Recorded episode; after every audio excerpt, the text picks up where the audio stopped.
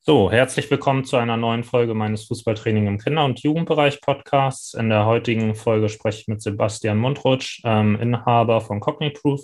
Ja, Sebastian, erzähl einfach mal, wer du bist und was du machst. Guten Morgen. Ja, ich bin Inhaber, wie du schon gesagt hast, von Cogniproof. Das ist ein Unternehmen, das sich in den letzten Jahren dem verschrieben hat, dass wir gesagt haben, wir wollen Kids, Jugendliche im mentalen Sektor, im kognitiven und visuellen Sektor fördern, entwickeln, begleiten. Und wir das jetzt nunmehr seit knapp drei Jahren auch deutschlandweit ausüben dürfen. Selbst, das muss ich vielleicht so ein bisschen ergänzen zu meiner Person. Ich bin, vielleicht hört man es auch, ich bin Schwabe, ich komme aus Stuttgart und war dort auch beim VfB Stuttgart tätig, ehe ich dann vor knapp jetzt schon fast zehn Jahre äh, in Braunschweig angeheuert habe, damals noch zu Bundesliga-Zeiten und dann im Nachwuchsleistungszentrum tätig war und im Profibereich genau in diesen Sektoren. Bei Braunschweig warst du ja im Torwartbereich tätig. Ähm, da hatte ich mir auch ein Interview von dir durchgelesen. Selbst warst du ja, wenn ich es jetzt richtig gelesen habe, kein Torwart. Wie kommst du dazu? das ist richtig man hört mich nur, man sieht mich nicht. Ich bin auch nicht der Größte. Das heißt, also ich war immer Feldspieler, habe mich dann früh verletzt, ein klassischer, wie werde ich Trainer Werdegang und habe dann quasi im Individualsektor beim VfB Stuttgart gearbeitet als Trainer. Das war die direkte Anbindung, weil ich dort auch im erweiterten Förderkader war. Und ja, und dann hatte sich der damalige Profi-Torwarttrainer verletzt und weil wir ein sehr gutes Verhältnis hatten, sagt der Mensch, komm doch so quasi über die Sommerferien mal als Ferienjob mit hoch, äh, begleite mich beim Schießen, beim, beim Coaching. Und so bin ich dann unverhofft in diese Torwart-Schiene reingerutscht, was auch total spannend war, weil wir damals beim VfB mit Jens Lehmann, Bernd Leno, Sven Ulreich und Odysseas Flachodimos, der jetzt auch ganz gute Karriere hingelegt hat, äh, ein total tolles Torwartteam hatten. Und dem bin ich dann auch jahrelang so ein bisschen verhaftet geblieben im Torwartbereich, ehe ich dann eben umgeschwenkt habe.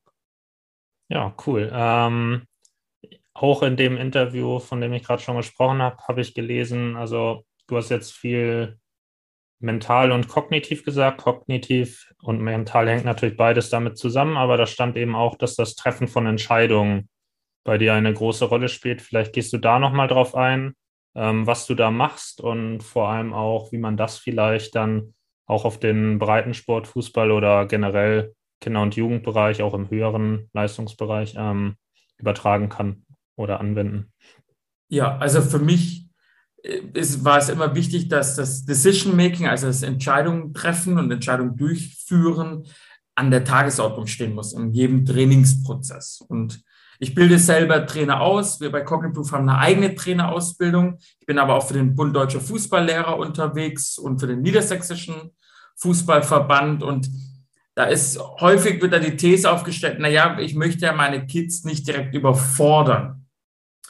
Und ich bin davon ab, weil ich sage, die Technik läuft nur über den Kopf. Also am Ende des Tages ist es so, dass ich erst eine Entscheidung auch treffen muss, um dann quasi motorische Auslöser zu wählen. Und darum sage ich, wir Menschen treffen knapp 20.000 Entscheidungen am Tag, bewusst oder unbewusst. Da dürfen wir auch einige davon ins Training einstreuen. Das, das schafft eine Routine, eine Sicherheit.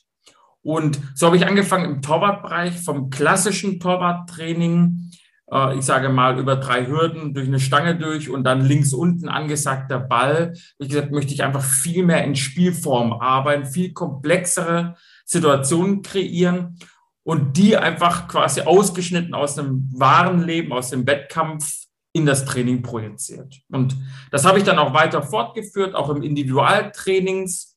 Also ich war ja dann nicht nur im Torwartbereich tätig, sondern ich war auch Individualtrainer, habe dann die Eliteschule des Fußballs für Eintracht Braunschweig geleitet und koordiniert, habe dann ja auch die Profis dort trainiert in den Bereichen. Und es war mir immer total wichtig, dass sie sehr viele Entscheidungen treffen müssen, sehr komplexe Entscheidungen treffen müssen, weil genau das ist es, was das Spiel erfordert. Ständige Anpassung, kognitive Flexibilität.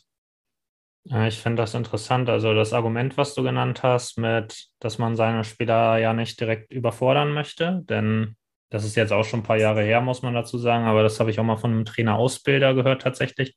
Es war so ein Coach-für-Coach-Programm, wo dann wirklich, also Trainer vom Verband zu dir vorbeikamen, sich dein Training angeguckt haben, ähm, dir ein Feedback gegeben haben und dann haben sie selbst nochmal eine Einheit gegeben und du hast dir das halt mal angeguckt und hinterher hast halt nochmal gesprochen, was die mhm. sich so dabei gedacht haben, wie du dazu stehst und genau, dann kam es einfach zu so einem Austausch. Fand ich ein nettes Angebot, habe ich dann mal wahrgenommen. Ähm, aber das war halt echt interessant, dass nach meinem Training der eine dann so, als es so um die Komplexität im Training ging, dass er dann so ein bisschen mit altersgerecht kam und meinte, das ist für ihn so ein bisschen so, ähm, ja, als, weiß ich nicht, aus dem, aus dem Fenster schmeißen und sagen, lernen fliegen, so, ne? Also, genau, und da hat das Ganze ja eine Entwicklung genommen und tatsächlich, wenn man mit der gleichen Person heute spricht, ist das ein ganz anderes Gespräch. Also finde ich an der Stelle ganz witzig und auch vor allem sehr gut, dass die Entwicklung jetzt auf jeden Fall auch beim DFB ähm, insgesamt immer mehr dahin geht, dass das Entscheidungen treffen im Fokus steht. Und das ist, glaube ich, der richtige Weg, auch jetzt mit den kleineren Spielformen immer mehr Entscheidungen treffen, immer mehr Ballaktion. Das finde ich auf jeden Fall sehr gut. Ja. Ähm, dann hast du ja den mentalen Sektor angesprochen und darauf würde ich jetzt erstmal eingehen wollen. Ähm, in Bezug aufs Entscheidungen treffen, ähm, was du da genau machst. Also ich würde gerne mehr ins Detail gehen ähm, und wie man das dann natürlich auch als Vereinstrainer äh, nutzen kann, die Erkenntnisse hieraus. Genau. Also ich hole mal aus. Für mich war es immer eine Situation, dass, dass, dass ich gesagt habe, okay, ich sehe Spieler im Training und die performen unheimlich gut. Und wenn ich die im Spiel sehe, ist mir aufgefallen, okay, diese, diese Performance können die irgendwie nicht so abrufen. Das Kreativitätslevel sinkt, wir sehen, dass Entscheidungsprozesse langsamer vonstatten gehen oder sogar vermieden werden. Also ich bringe mich gar nicht in die Situation, Entscheidungen treffen zu müssen. Und dann habe ich mich so ein bisschen eben auf die Spur begeben. Warum ist das so? Also wenn ich doch eine Technik beherrsche, einen Bewegungsablauf beherrsche, wenn ich eine Taktik verstanden habe, wie muss ich mich in dieser Situation verhalten oder welche Option habe ich in dieser Situation, warum ist das auf Knopfdruck weg? Und so bin ich immer stärker in diesen Mentalsektor übergegangen, was, was dann natürlich auch gerade bei Eintracht Braunschweig nochmal aufgeploppt ist durch den extremen Abstiegskampf, den wir damals bei den Profis hatten. Da war das natürlich auch nochmal eine Situation, dass wir Spieler hatten, die definitiv die Qualität haben, das auch dann bewiesen haben, aber sie eben nicht abrufen konnten. Und für mich war es dann sehr, sehr wichtig zu sagen, okay, wie schaffen wir es denn, dass ein Kind, Jugendlicher, Erwachsener sein Potenzial abruft. Unabhängig jetzt sogar vom Sport, auch in der Schule, wenn man sich nicht traut, sich zu melden oder sich aktiv zu beteiligen. Und so bin ich immer weiter in den letzten sieben, acht Jahren in diesen mentalen Sektor übergegangen, um dort eben gezielt Sportlern zu helfen, sich selber quasi dahin zu bringen, wir sind immer nur Wegbegleiter, ihre Performance abrufen zu können. Und das ist quasi so dieser, dieser Step gewesen in den Bereich Mindset, Mentaltraining. Ähm, genau, aber vielleicht noch ein bisschen konkreter. Also äh, vielleicht mal als Beispiel, du hast ja schon gesagt, dass das auf Knopfdruck weg ist. Ähm, also im Wettbewerb ist natürlich das Ganze eine komplett neue Situation im Vergleich zum Training nochmal. Einfach, weil es um deutlich mehr geht. Ähm, was würdest du jetzt Trainern raten, wie sie im Trainingsbetrieb, also diese Druckkomponente einstreuen können, um auf den Wettbewerb vorzubereiten, obwohl ja eigentlich das Umfeld ein ganz anderes ist und die Situation einfach komplett anders. Wie würdest du das provozieren? Also für mich ist es immer wieder klar, einmal natürlich über Wettkämpfe, also einen natürlichen Wettkampfstress erzeugen. Das schaffen die Kids alleine durch das Gewinnen wollen. Die haben Bock natürlich im 2 gegen 2, im 3 gegen 3 Matches zu gewinnen. Zum anderen hat es sehr viel mit der Coaching-Aura und ich sage mal der Lernumgebung zu tun. Das heißt, wenn wir Coaches trainieren, das tun wir ja auch, tue ich auch, dann ist es so, dass wir erstmal auch eine Ist-Analyse machen, zu schauen, wie kommuniziert eigentlich der Trainer? Also wie tritt der Trainer auf? Ein äh, prägnantes Beispiel, das mir wirklich so auch äh, hängen geblieben ist, ist ein Trainer, den ich selber hatte als Spieler, der wie Rumpelstilzchen an der Linie umhergehüpft ist, alles angeschrien hat, was nur anzuschreien war. Aber klassische Aussage nach dem Training, Jungs, wenn was ist, ihr wisst, ihr könnt natürlich immer zu mir kommen. So, und da, da merken wir schon, wo das Problem liegt. Ähm, die, das Coaching und das Coaching-Verhalten, die Trainerperson macht sehr viel aus. Und ich brauche eine gute Verbindung zu meinem Trainer. Und ein Trainer muss, und das lernt er beispielsweise bei uns auch, wie baue ich denn Verbindungen richtig auf? Wie schaffe ich denn diese wertungsfreie Kommunikation, dass ich nicht ständig in Bewertungskriterien denke. Hm, oh, jetzt guckt der Trainer hin, jetzt muss ich mich besonders anstrengen oder um, oh, was denkt er jetzt? Spiele ich beim nächsten Mal noch, wenn ich den jetzt vergebe? Äh, und ich sage einfach, wir wollen dahin kommen, dass der Trainer eine Begleitperson ist, nicht mehr Trainer, sondern Coach.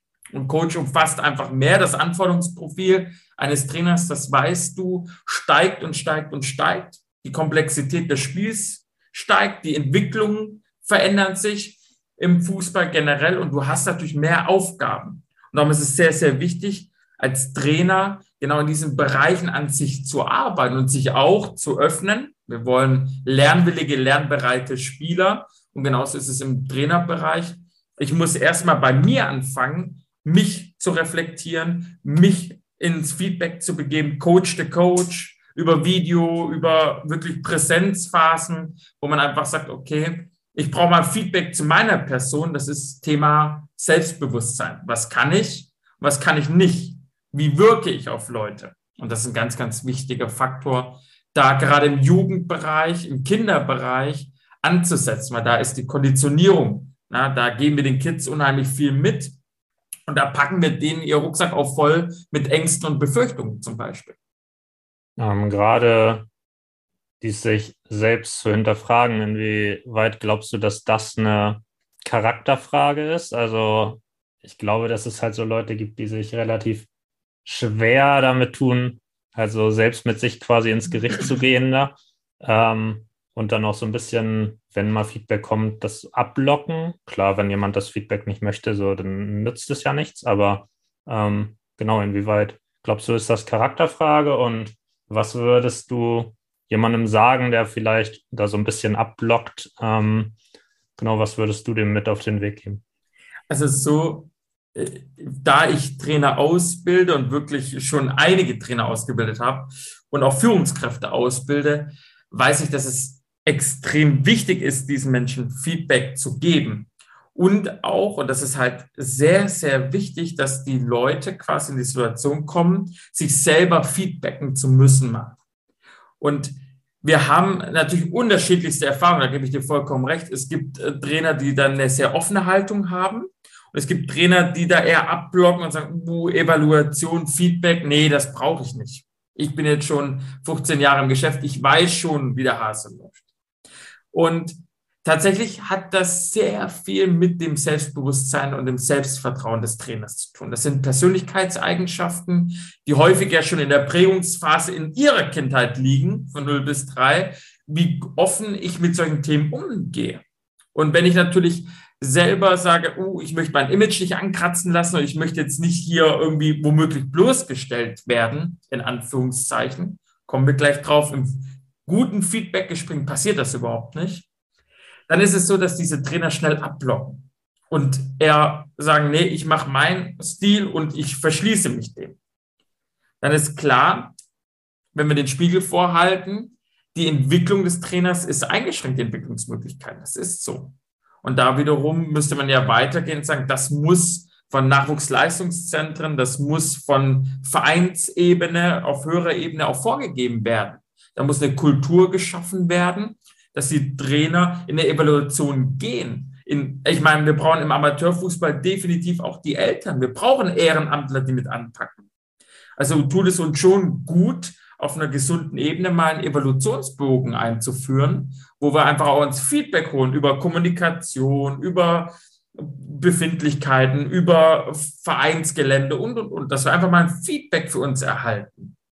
Und da müssen wir die Leute mit reinholen. Und diese Kultur, die würde ich jetzt nicht dem U13-Trainer auflasten, sondern das muss vom, vom Jugendleiter kommen, das muss vom Vorstand kommen, dass wir diese Kultur im Verein schaffen. Das ist ganz, ganz wichtig und auch elementar, um sich zukünftig so ausrichten zu können, dass wir mit Elternarbeit, mit Ehrenamtlern zusammen was bewegen können. Vielleicht, also ja auch für, nun ist die Zielgruppe, also sind ja Trainer, ähm, die wir quasi mit dem Podcast ähm, jetzt erreichen. Ähm, aber trotzdem sind ja auch einige als Trainer gleichzeitig noch in einer Führungsposition. Deshalb vielleicht da auch interessant für die Vereinsarbeit. Ähm, ich würde gerne so ein bisschen weg von Trainerausbildung kommen, so dass der Trainer für sich was mitnehmen kann, ähm, dass es jetzt nicht so abdriftet in eine Beratung für Trainerausbilder. Mhm. Ähm, und würde jetzt gern einmal, du hast ja schon gesagt, Entwicklungspotenzial eingeschränkt bei Trainern dann, ähm, Charaktereigenschaften, ähm, Kindheitserfahrungen, die da eine Rolle spielen. Das Ganze kann man natürlich genauso auf den Spieler übertragen. Ähm, also wie muss man da als also was ich jetzt immer wieder im Podcast höre und was ich auch natürlich so sehe, ähm, wo, glaube ich, Einigkeit herrscht weitestgehend, ist halt, dass man irgendwie eine Beziehung zu seinen Spielern aufbauen muss und dass Menschenführung da ein ganz wichtiger Aspekt ist. Gerade Tuchel und Streich begeistern ja damit. Ähm, genau. Und wie muss man da eben als Trainer herangehen? Was würdest du für Tipps geben, dass man eben das schafft, dass man dieses Umfeld schafft, das trotz vielleicht negativer Kindheitserfahrung mit Kritik oder was weiß ich, ähm, das eben im Trainingsbetrieb, im Spielbetrieb beim Fußball besser läuft. Also ich glaube, ganz wichtig ist, das hatte ich ja eingangs schon erwähnt, das Verbindung aufbauen. Und Verbindung aufbauen geht über echtes Interesse. Also ich interessiere mich für die Dinge, die der Spieler im Tag, in der Woche erlebt hat. Und da gehört aktives Zuhören dazu. Das heißt, ich höre zu, ich nehme mir die Zeit und ich zeige Interesse, indem ich auch mal hinterfrage. Und da ist es häufig so, das sind vielleicht nicht unbedingt äh, ein fußballtaktisches Thema, das das Kind gerade bewegt. Es können auch völlig andere Punkte sein. Aber in dem Moment, wo ich Interesse zeige, schaffe ich schon einen ganz anderen Lernort für die Kids. Und wir wissen, Wissenstransfer funktioniert nur, wenn eine Verbindung besteht. Also ich kann kein Wissen transferieren, das kennen wir alle aus der Schulzeit. Wir hatten alle irgendwie Lieblingslehrer und da lief es irgendwie in der Schule auch in den, in den Fächern deutlich besser als in den Fächern, wo wir echt Lehrer hatten, wo wir gesagt haben, oh, mit dem geht gar nicht. So, es heißt, eine Verbindung zwischen Lernenden und Lehrenden muss bestehen und dafür bin ich eben oder sind beide Positionen extrem wichtig. Es kann nicht einer deduktiv aufdrücken und sagen, naja, du musst das jetzt lernen. Das sind kurzfristige Hilfsmittel. In, kennen wir im autoritären Stil, dass du früher halt gesagt, du machst das jetzt so, weil ich es sage. So, ja, der Spieler hat, ich sage mal, in Anführungszeichen einen äh, Survival-Modus, wo er sagt, okay, ich will spielen, ich mache das jetzt mal. Aber eine Überzeugung und ein, ein Commitment dazu ist beim Spieler gar nicht da. Und dann ist auch langfristiges, nachhaltiges Lernen nicht möglich. Ich eigne mir eine Eigenschaft kurzfristig an, damit der Trainer halt zufrieden ist und mich nicht anmeckert. So, und darum ist ganz, ganz wichtig, dass ein Trainer sich Zeit nimmt, um mit den Spielern Verbindung aufzubauen. Und da reichen auch wirklich Tür- und Angelgespräche, Kabinen, Sportplatzgespräche auf dem Weg dorthin oder auf dem Weg zurück. Aber dieser Verbindungsaufbau ist extrem wichtig, um auch später dann eben Themen wirklich zu vermitteln. Und da gibt es eben, und das muss man auch wissen, verschiedene Gesprächsformen. Jetzt können wir auch aufs Feedback-Gespräch eingehen, was für einen Trainer total wichtig ist. Wir haben in der Schule ein Feedback-Muster, das eine Katastrophe gleicht. Wir markern alles rot und deuten nur auf die Fehler hin, auf das Defizitäre. So, das heißt, es wird sehr stark herausgenommen, was nicht gut läuft. Und wir richten den Fokus darauf. Und Fokus auf etwas bringt immer Verstärkung in uns. Das heißt, wir fühlen uns auch irgendwann so, ja, also Mathe ist einfach nichts für mich.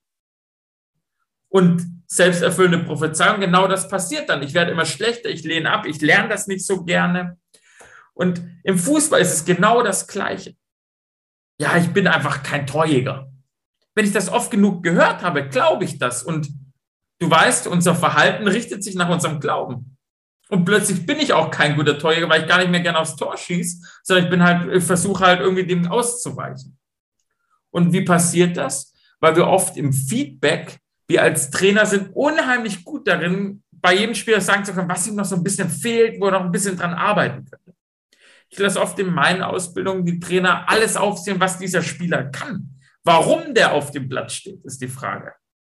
Und das ist Feedback. Wenn ich mit einem Spieler ins Feedback-Gespräch gehe, was ich mindestens einmal wöchentlich machen sollte, da durfte ich von Bernhard Peters lernen, der damals noch in Hoffenheim war, ein ganz, ganz toller Kommunikator, dann ist es so, dass ich erstmal alle positiven Dinge sammle. Ich sammle erstmal die ganzen positiven Dinge, die ich feedbacken will. Warum? Weil ich das verstärken will. Es bringt mir nichts, immer nur deduktiv auf die Defizite einzugehen, das müssen wir noch machen, das noch, sondern es geht vielmehr darum, die positiven Dinge ja beizubehalten. Die Stärken zu stärken, sagen wir immer. Und das ist ein Mittel dazu. Und nach den positiven Dingen geben wir einen Tipp. Nicht zehn Tipps. Achte noch auf deine Fußhaltung, dein Standbein, Schwungbein, Oberkörper.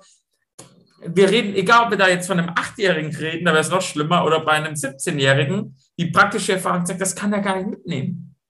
Wie soll der zehn Punkte bis zum nächsten Mal umsetzen? Der fängt an, selber zu zweifeln, ob er überhaupt das Richtige hier macht, ob er überhaupt schießen kann. Er verkrampft, weil er in allen Bereichen versucht, das richtig umzusetzen. Aber am Ende funktioniert es nicht. Und darum geben wir einen Tipp mit. Das heißt, wir sammeln die positiven Dinge und geben einen Tipp mit.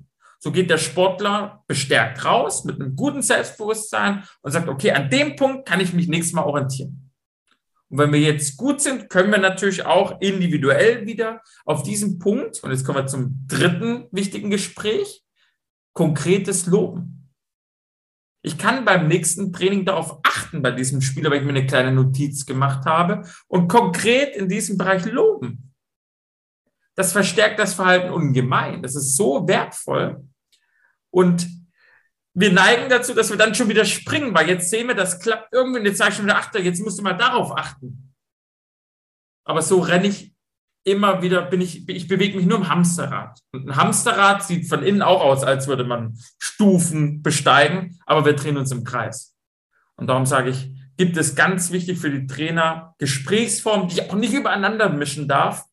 Und wenn ich diese Regeln befolge, kriege ich einen selbstbewussten, Spieler, einen selbstbestimmten Spieler, der auch die Handlungen vollzieht und auch mal eigene Entscheidungen trifft. Ich habe vor ein paar Jahren einen Vortrag gehalten, habe ich zusammen mit Hermann Gerland gesessen und der kann natürlich einige Anekdoten aus seinem Leben erzählen. Und er sagt auch, es war gerade unter Jupp Heinkes so wertvoll, dass Spieler genau das durften. Sie durften ihre Stärken einbringen und sie haben Raum dazu bekommen. Und das ist nochmal ein ganz anderes Vorgehen, als jetzt ständig daran zu arbeiten, ne, Robben rechter Fuß. Ja, das ist so. Ich bestärke die Stärken und das ist viel wertvoller, gerade in der Entwicklung, wenn wir von acht bis Erwachsenenalter sprechen. Ah, da waren jetzt auf jeden Fall ein paar wichtige Punkte bei, wo ich sage, da würde ich gerne nochmal näher drauf eingehen. Ähm, das erste war, der Torschuss. Ähm, da, also da bist du ja drauf eingegangen ähm, mit diesem Mindset oder dem Glaubenssatz, ja, ich bin kein Torjäger.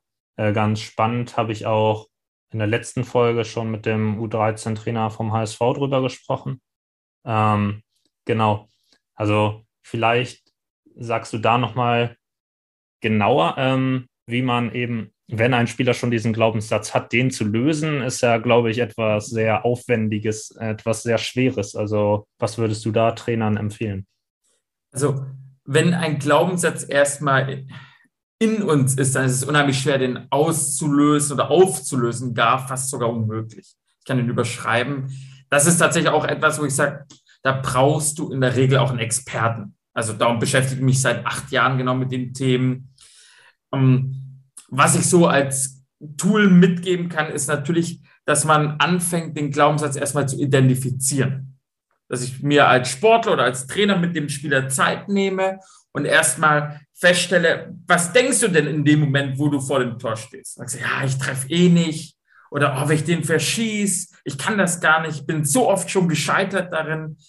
Also erstmal ist wichtig, dass ich mir überhaupt bewusst mache, der Glaubenssatz ist vorhanden. Und wenn ich das habe, dann kann ich erstmal in die Überprüfung gehen. Okay, ist ja interessant, dass du dies so in der Überzeugung in dir hast. Hast du ein konkretes Beispiel oder mehrere Beispiele, wo das so eingetreten ist? Und die praktische Erfahrung zeigt, dass häufig da schon so ein bisschen angefangen wird zu strugglen. Dann überlegt man sich, ja, da war mal vor zwei Jahren, war ich vorm Tor und dann, dann habe ich nicht äh, scharf in die Ecke geschossen und dann hat der Tor gehalten, haben wir 1-0 noch verloren. Und dann merkt der eigene Organismus schon, okay, das ist schon ein bisschen her und da führen wir natürlich auch als Trainer hin. Hast du denn mir ein aktuelleres Beispiel? Hm. Dann überlegen die meisten Spieler und in der Häufigkeit ist es so, dass da dann tatsächlich wahrgenommen wird, so lange gab es ja nichts mehr, um ehrlich zu sein. Und dann nehmen wir uns mal ran und überlegen uns mal, was ist denn, wenn du den Glaubenssatz jetzt immer hast? Was passiert denn dann? Na, überlegen die Spieler und werden natürlich auch zum Schluss kommen, naja gut, dann werde ich auch weniger Tore schießen. Also all dieser erste Prozess ist erstmal Bewusstsein schaffen. Und selber merken vielleicht, oh, und wir alle haben im Übrigen sehr viele Glaubenssätze, ich, wie ich hier sitze, du, wie du dort sitzt. Diese Glaubenssätze müssen wir dringend immer wieder mal überprüfen. Sind die denn noch aktuell? Benötigen die mal dringendst ein Update?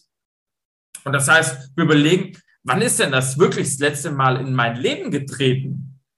Und in dem Moment kann ich auch wieder eben weiterspielen und sagen, was passiert denn, wenn ich den Glaubenssatz an dem festhalte? Wenn ich an diesem Glaubenssatz dranbleibe? Und dann können wir quasi ein gemeinsames Commitment schaffen und sagen als Trainer jetzt, okay, du merkst, das ist schon lange her und der Weg, wenn wir den weiter so verfolgen, der hilft uns beiden nicht. Du schießt dann weniger Tore, hast du eben gesagt. Was können wir denn tun, damit wir das verändern? Und dann kann es zu Themen wie Routinen kommen. Das heißt, wir trainieren einfach häufig die Situationen, in dem du dich unwohl fühlst vor dem Tor. Also ich habe dazu ein Beispiel, weil ich genau so einen Profisportler gerade coache, der wirklich, ich sage nicht verweigert, der spielt in der zweiten Bundesliga, aber sehr passiv mit Großchancen erarbeiten umgeht. Das heißt, der sagt, ich habe immensen Druck, wenn ich in eine Situation komme, wo ich mal komplett durch bin, also komplett blank gespielt werde, dann auf den Torwart zulaufe. Da, das muss nicht sein. So, und das ist krass. Das ist ein Profifußballer, ein Bezahlfußballer. Und finde ich total stark von ihm, dass er das auch so kommuniziert und sagt, okay, da, da möchte ich nochmal einen Experten dabei haben, der mir genau da hilft, diese Blockaden, diesen Glaubenssatz, diese, diesen Denkmuster loszulassen einfach. Also gerade das letzte Beispiel, vielleicht dann auch jetzt für einen Amateurfußballer im Kinder- und Jugendbereich, äh, wenn er das hört, dass ein Zweitligaspieler ähm, eben solche Probleme auch hat.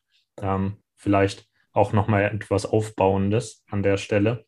Ähm, auch das mit diesem Überprüfen und vielleicht auch mal das zeigen, was gut läuft, ähm, ist auch etwas, was Barisch, also U13-Trainer beim HSV, letzte Folge angesprochen hat.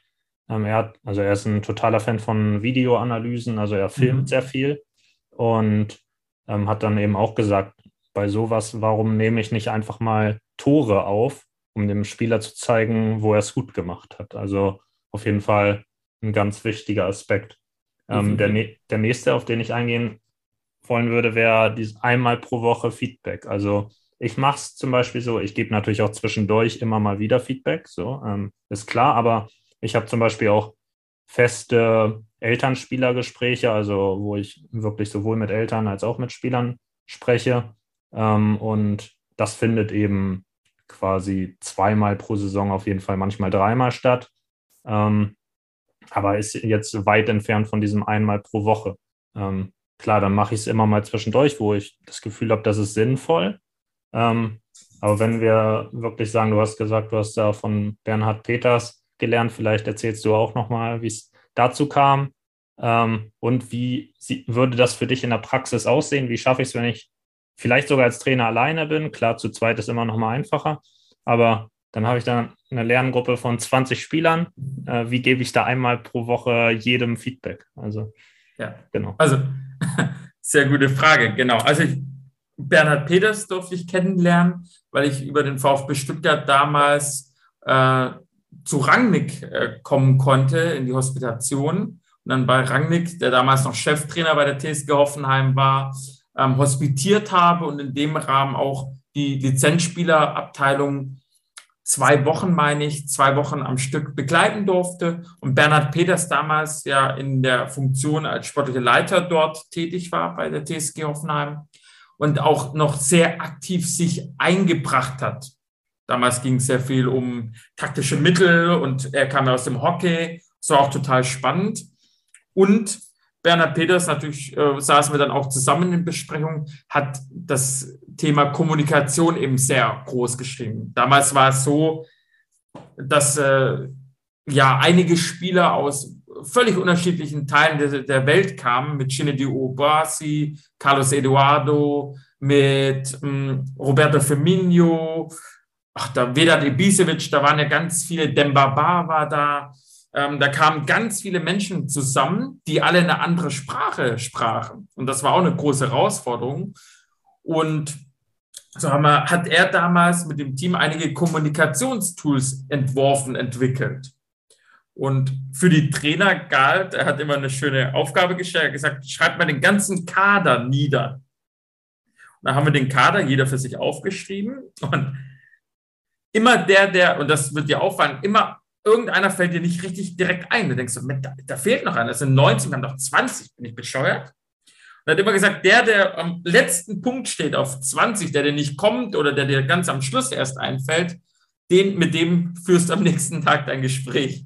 Und das ist eine ganz coole Methode, weil natürlich danach ist der dir anders im Bewusstsein, der kommt dir viel früher. Und so hat der so eine coole, ja, smarte Art der Regulation gehabt.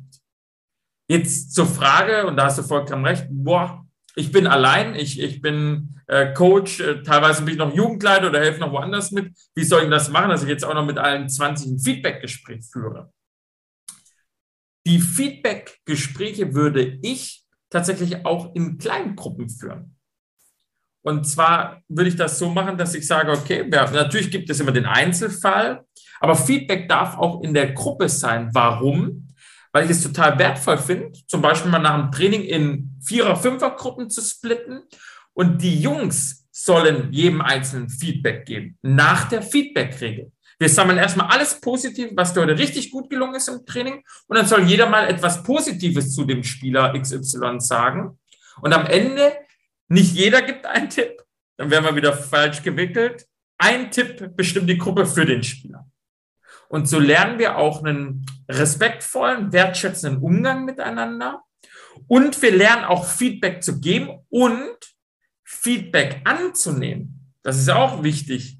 Ja, viele äh, kommen in die Situation beim Tipp, selbst Führungskräfte, ich arbeite auch mit vielen Firmen, die wollen sich sofort rechtfertigen. Ja, hast du schon recht, aber. Und davon wollen wir weg.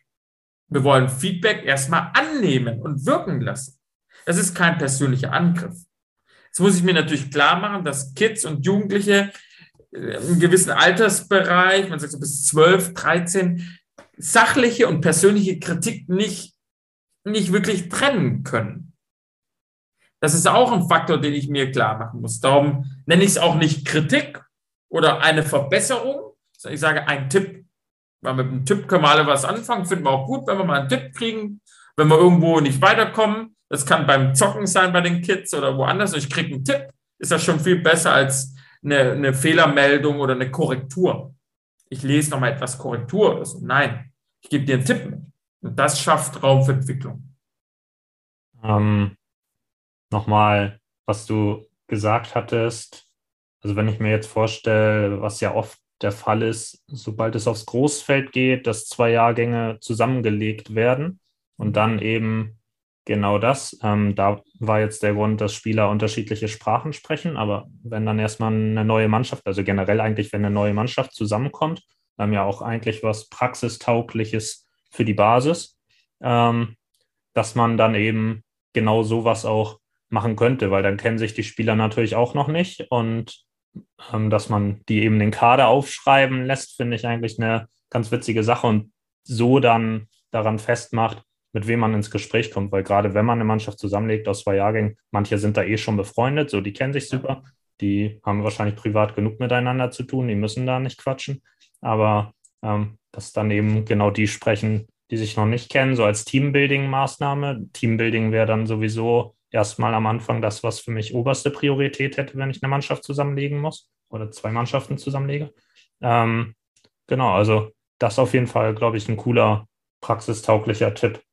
Ähm, auch dies, du hast noch vorab bei den Punkten, die ich mir aufgeschrieben hatte, Selbstbewusstsein, ähm, darüber hattest du gesprochen. Ähm, und da ist es, glaube ich, auch, du hast auch von der Authentizität des Trainers so ein bisschen gesprochen. Ähm, da hätte ich noch ein weiteres Beispiel, ähm, dass eben, also wir, wenn jetzt ein Spieler ins 1 gegen 1 geht, das wird oft von Trainern gemacht. Ein Spieler geht ins 1 gegen 1 und das klappt, ja geil. So, wird gelobt, ne? wird geklatscht, das Tor wird zelebriert. So, dann Spieler geht ins 1 gegen 1, scheitert, auch fummel doch nicht so rum. Das war, waren schon wieder fünf Haken zu viel, Junge. So, ne? Also, äh, das ist natürlich nicht authentisch. Ähm, und ja, auch da vielleicht wieder dies ähm, Hinterfragen ähm, von sich selbst als Trainer ganz wichtig. Vielleicht ähm, fällt dir dazu auch noch was ein. Ja, also ich, ich nenne das immer resultatsorientiertes Coaching. Also es ist einfach, wenn es klappt, ist alles super, alles gut. Und wenn es nicht klappt, ähm, ist es scheiße. Und ich fand es ganz toll. Ich habe vor einigen Jahren bei Bull Salzburg war ich zu Gast, auch zu spannenden Gesprächen vor Ort. Und die hatten ein Muster im Scouting. Da ging es viel mehr um richtige Entscheidungen. Also anhand möglicher Optionen eines Spielers, die er hat in der Situation, hat man quasi, ich sage mal, eine 1a-Lösung, eine 1b und eine 1c-Lösung kreiert.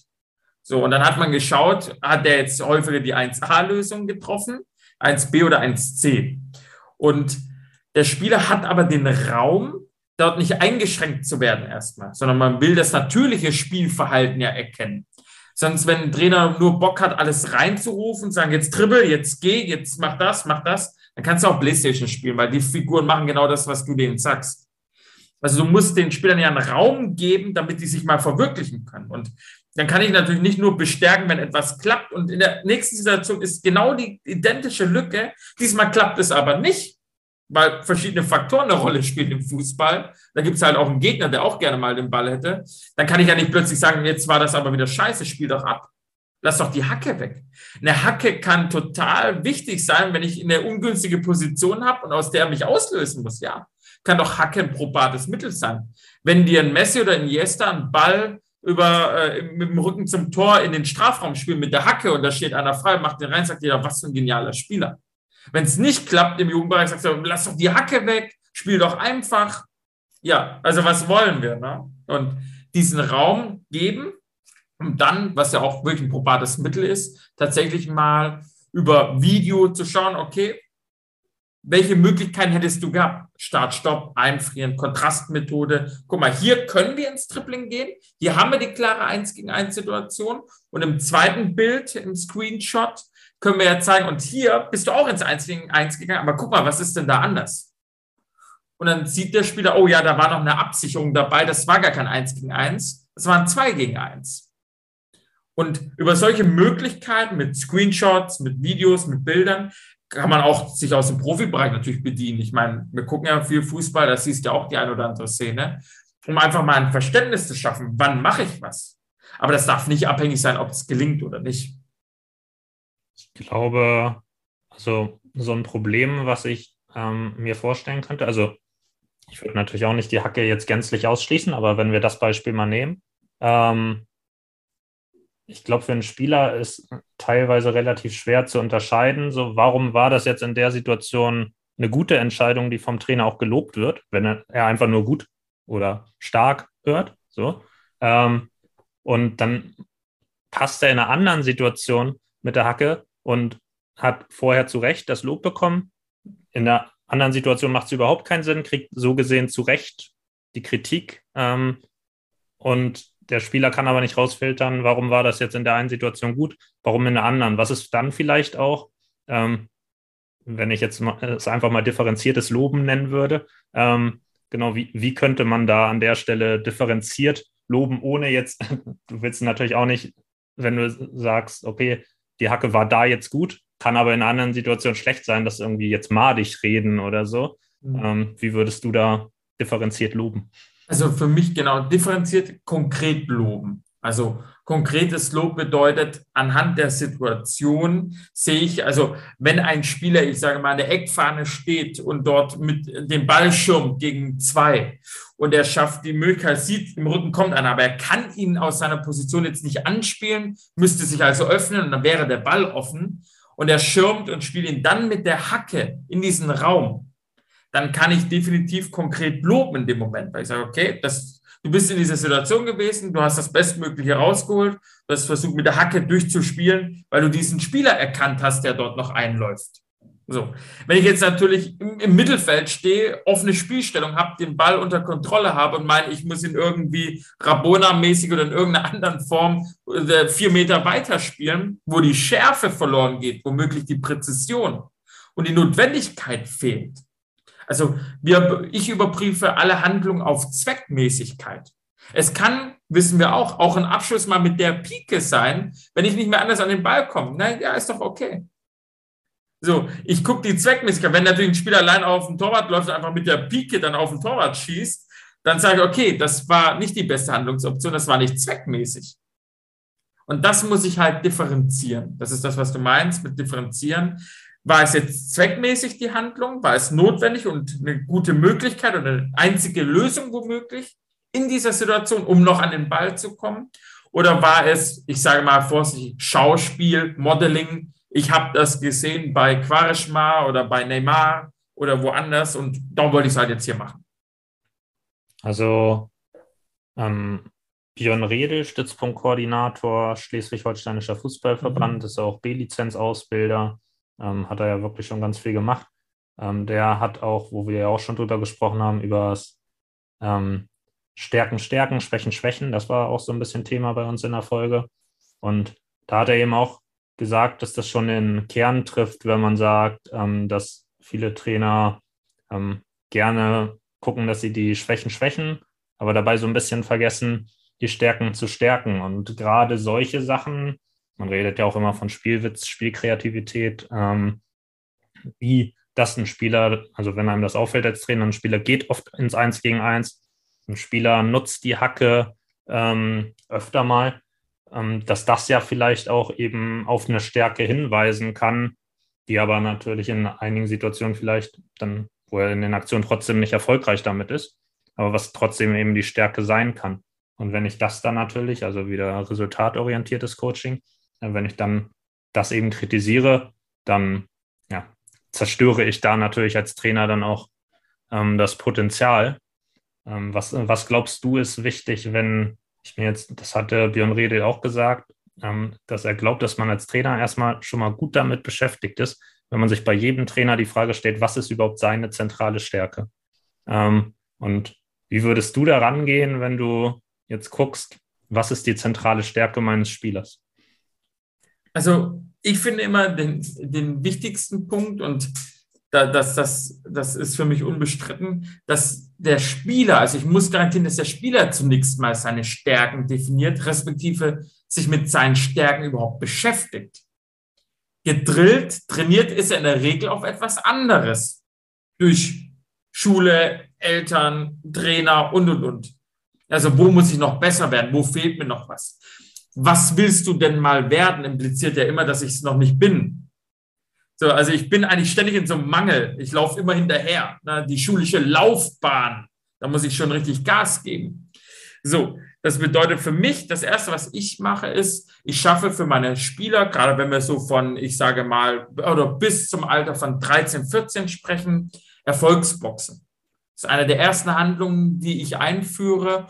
Das heißt, jedes Kind kann sich so einen kleinen Schuhkarton nehmen und den für sich gestalten mit Idolen, mit Vorbildern, mit Lieblingsvereinen, Stadien und was auch immer. Und in diese Erfolgsbox packen wir unsere Stärken und unsere Erfolge hinein. Das heißt, das können wir ausmalen, wir können ein Synonym dafür finden. Also wenn ich ein toller Linksfuß bin, Ian Robben, das ist so ein beliebtes Beispiel, Lionel Messi, dann packe ich das rein, wenn ich ein Dribbler bin, vielleicht ein Neymar oder ein genialer Playmaker Iniesta, wenn ich tolle Pässe spiele. Ich kann meine Medaillen mal reinlegen, was ich mal gewonnen habe und, und, und. Dass wir erstmal anfangen, dass der Spieler beginnt, seine Box zu füllen mit großen und kleinen Erfolgen. Und wir so erstmal ein Bewusstsein schaffen, ich muss erstmal selber wissen als Spieler, wie auch als Trainer in meiner Person, welche Stärke habe ich persönlich. Damit muss ich erstmal anfangen. Und dann kann ich ja nur durch Selbstverständnis, also wie agiere ich auf dem Platz, das nach außen leben. Also selbst wenn ich als Trainer wahrnehme, okay, der Spieler hat die Stärke, bringt es mir nichts, wenn der Spieler die selber nicht als seine Stärke wahrnimmt und dann womöglich im Spiel oder unter Wettkampfbedingungen gar nicht einsetzt. Das heißt, der erste Step ist für mich, das Individuum, der Sportler selbst muss seine Stärken erstmal kennen, identifizieren und für sich auch in die Realität holen und sagen, ja, das ist meine Stärke. Ein inneres Commitment, ja, ich bin ein Dribbler. Ich bin ein toller Abwehrspieler. Ich bin ein Kopfballungeheuer oder was auch immer ich dann eben sein möchte oder bin. Und wenn ich das habe und diese Erfolgsbox fülle, dann sind wir wieder in Gesprächsform. Dann gehe ich mit meinem Spieler dahin und einmal im Monat schauen wir uns diese Box an, überlegen, können wir die neu füllen das können wir auch wieder in Gruppen machen. Da musst du nicht mit jedem der 20 Kiddies alleine da dich hinsetzen. Dann brauchst du Wochen. Und dann einfach sagen, okay, was ist dir denn gut gelungen in diesem Monat? Wo warst du denn besonders stark? Dann überlegen und sagen, naja, ich habe in dem Spiel drei Tore geschossen oder ich habe zum ersten Mal einen Elfmeter verwandelt. Und dann schreiben wir das auf oder gestalten das und packen das mit rein. Und so stärken wir wirklich die Stärken beginnend beim Spieler selbst im Bewusstsein. Wir verankern, yes, ich bin gut, ich kann das. So, und dann ist es auch nicht so leicht zu erschüttern. Haben wir bei Timo Werner gesehen, wie schnell so eine Erschütterung läuft, der in der Bundesliga genau weiß, wo das Tor steht und Tore macht. Und in der Phase, jetzt bessert es sich gerade wieder, aber bei Chelsea, du gedacht hast, der weiß nicht mehr, wo das Tor steht. Der hat an sich selbst gezweifelt, der hat das Selbstvertrauen verloren. Und das will ich schon bei Kiddies anfangen, auch in meinen Kursen zu verankern. Und das kann jeder Trainer damit beginnend äh, mit, mit Erfolgsboxen starten und ins Leben rufen. Ähm, wenn du von den Erfolgsboxen sprichst, also ich finde das eine total coole Idee und glaube auch gerade jetzt so bei einer U10 zum Beispiel, ähm, also bei den jüngeren Altersklassen, richtig cool, weil die dann ja so sehr kreativ ihre Box gestalten können und auch, glaube ich, richtig Spaß daran haben. Ich glaube, ab so einem gewissen Alter ist man vielleicht so ein Stück weit zu cool für sowas. Mhm. Ähm, vielleicht hättest du da eine Alternative für die höheren Altersklassen, wo die dann eben das dann nicht mehr angesprochen fühlen. Genau, ja. Absolut. Also bis zum Profibereich dann, wie gesagt, wir haben ja nicht nur Fußball, auch Basketballer, Tennisspieler. Also in dem Bereich, ich sage mal, ab 14, 15 gehen wir über in Erfolgsjournale. Da führe ich so ein bisschen äh, aber auch da sind die Leute völlig unterschiedlich kreativ, aber das ist wieder individuell und das ist ja auch völlig in Ordnung. Da führen die dann quasi den Erfolgsjournal. Was ist mir in dieser Woche besonders gut gelungen? Die stellen sich die Frage und die beschäftigen sich damit. Und auch hier braucht es am Anfang Anleitung vom Coach. Das ist auch klar. Also schafft den Raum, über Stärken zu sprechen überhaupt. Also wir, wir finden immer es ganz cool, wie Slatan Ibrahimovic selbstbewusst auftritt. Wir haben immer so einen schmalen Grad zwischen, finde ich das jetzt arrogant, finde ich das selbstbewusst. Aber stimmt, alles, was ich sage, muss ich vorher denken. Und wenn ich es denke, schaffe ich auch für mich eine Realität. Das heißt, wenn ich mir oft genug sage, ich bin top, ich kann das, dann kriege ich das auch in die Realität. Die meisten Gedanken, die wir haben, sind jedoch negativ. Das ist bei uns Erwachsenen so, das ist bei Kiddies so. Warum? Weil wir heute quasi die größten Angsthasen aller Zeiten sind. Sonst würden wir nicht leben. Wir waren die, die sich schnell verpisst haben. Das ist auch klar. Das ist die Evolution. Ja? Die, die früher gesagt haben, komm, eins gegen eins gegen Säbelzahntiger, das rock ich. Die gibt es heute nicht mehr. Das ist auch klar. Wir sind quasi die Nachkommen der, der Angsthasen. Und wir sind auf negatives Denken programmiert, leider weil das unser Überlebensinstinkt ist. Immer noch. Also wir haben evolutionär schon viele Dinge noch mit heute reingenommen. Das ist nicht anders. Und wir müssen lernen, uns umzuprogrammieren. Wir müssen gerne über Erfolge sprechen, gerne über Stärken sprechen. Und wenn ich mir die Routine in der Gruppe hole, wir haben ja so Gruppencoachings, man kann es in der Mannschaft in Vierer-, Fünfer-Gruppen machen, wo man einfach anfängt, mal über die eigenen Stärken zu sprechen. Gleich von der ganzen Mannschaft fällt vielen schwer. Aber in einer kleinen Gruppe mal anzufangen, so als Gruppenarbeiten, in der Saisonvorbereitung oder auch in den Zwischenphasen, macht das absolut Sinn, dass ich meine Routine zu ja, ich kann was. Und da wirst du sehen, zwei, drei werden trotzdem in Anführungszeichen rumblödeln, weil die sich total unwohl fühlen in der Situation. Das ist für die eine Hotspot-Situation. Oh Gott, jetzt soll ich über meine Stärken sprechen. Ich glaube da ja selber nicht mal dran. Und darum ist es sehr wichtig, da schon die Leute reinzuholen in zum Beispiel Erfolgsboxen oder später Erfolgsjournale, wo ich dann einfach über meine Stärken in dieser Woche, über die Dinge, die mir gut gelungen sind, nicht nur reduziert auf den Fußball, in allen Lebensbereichen dort zusammenfüge. Dieses sich selbst programmieren, was du ansprichst, ähm, dass man etwas, ja, wenn man etwas denkt, das, was vorher passieren muss, bevor man es sagt, ähm, da fällt mir direkt Cristiano Ronaldo ein, der ja oft so, also es gab natürlich immer wieder die Debatte, ähm, wer ist jetzt der beste Spieler der Welt, Ronaldo oder Messi? Ähm, und wenn Ronaldo diese Frage gestellt bekommt, sagt er ja ziemlich eindrucksvoll, ähm, also wenn er gefragt wird, bist du der beste Spieler? Er gibt dir eigentlich keine Antwort darauf. Er sagt dir eigentlich nur, ich muss das denken. Weil infolgedessen, wenn du der beste Spieler sein willst, musst du das denken. Mehr sagt er darauf nicht. Also genau dies, sich selbst programmieren, das ist eben das, was er macht. Und dann würde mir nochmal das Feedback einfallen. Also du hast ja jetzt als Lösung quasi, dass man es einmal pro Woche geben kann, ähm, halt gesagt, in kleinen Gruppen die Gespräche führen.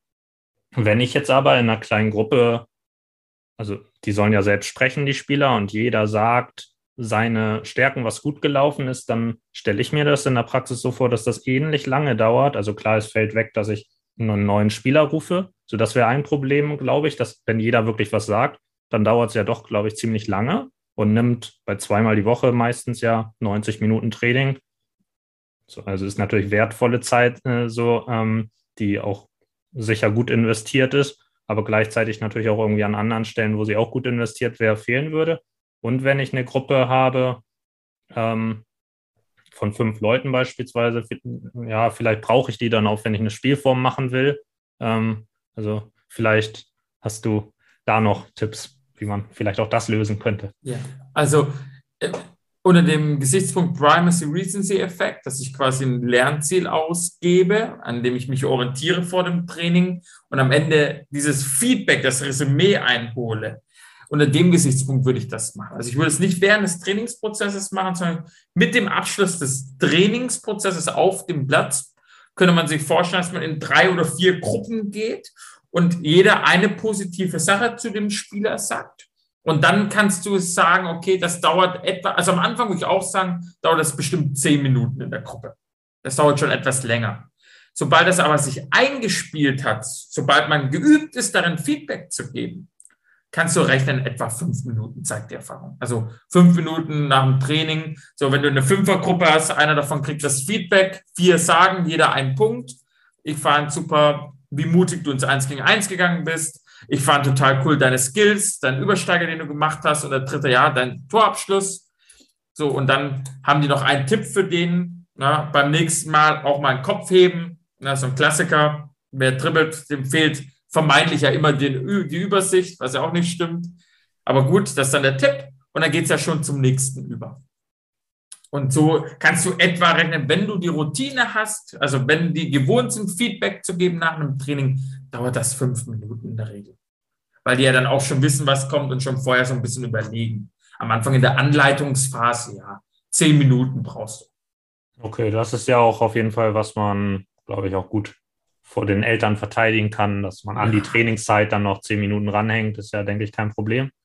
Ähm, am Ende stelle ich meinen Trainern immer die Abschlussfrage, was ihre Top 3 Tipps ähm, für Kinder- und Jugendtrainer sind und immer so ein bisschen mit Bezug vielleicht auch aufs Thema. Und heute, also für mich so Hauptthema war jetzt auch das alles so unter dem Gesichtspunkt Entscheidung treffen. Wir wollen Spieler, die Entscheidungs, äh, Entscheidungen treffen können. Da spielt jetzt die mentale Komponente natürlich stark mit rein, über die wir auch viel gesprochen haben. Ähm, wenn wir das jetzt alles nochmal so also ins Fazit ziehen würden, was wären deine Top 3 Tipps für Kinder- und Jugendtrainer? Also definitiv, für mich das Wichtigste ist Verbindung aufbauen. Hört den Kids zu, nehmt euch die Zeit, zeigt Interesse an den Dingen, die die Kids mitbringen. Und das können völlig verschiedene Dinge sein. Aber zeigt das Interesse daran, weil nur dann findet Wissenstransfer statt. Das Zweite, was für mich wichtig ist, schafft Selbstbewusstsein. Selbstbewusstsein bedeutet nicht nur zu sagen, ich bin der Größte, ich bin der Größte. Selbstbewusstsein bedeutet, sich kennenzulernen, zu verstehen, was kann ich gut, was kann ich vielleicht noch nicht so gut, wie ticke ich eigentlich. Und dazu eben auch im Selbstbewusstsein zu verankern, ja, ich kann Feedback geben als Spieler, ich bin selbstwirksam, dass ich dem Spieler einen Raum gebe, sich auch zu präsentieren eben weg vom resultatsorientierten Coaching hin zu dem konkreten Lob, das konkrete Feedback mit positiven Aspekten. Und das wäre auch mein dritter Punkt. Nutzt die Gesprächsform, nutzt das konkrete Lob, nicht defizitorientiert, sondern bestärkt die Jungs und Mädels. Geht rein, gibt Feedback, sammelt alle positiven Punkte, gibt einen Tipp. Und wenn ihr das macht, dann habt ihr auf jeden Fall bei den Spielern, Spielerinnen einen unheimlichen Mehrwert geschaffen im Fußball und drumherum. Auf jeden Fall drei gute Tipps, glaube ich, denen ich so nichts hinzufügen kann. Das war unsere Folge mit Sebastian Mundrutsch, ähm, Inhaber bei Cogniproof. Ich bin schon in Gesprächen mit weiteren Gästen. Wer jetzt genau da der nächste ist, weiß ich nicht. Deshalb kündige ich noch keinen an. Ähm, aber es wird natürlich weitere Folgen geben. Ähm, genau, und dann bis zum nächsten Mal.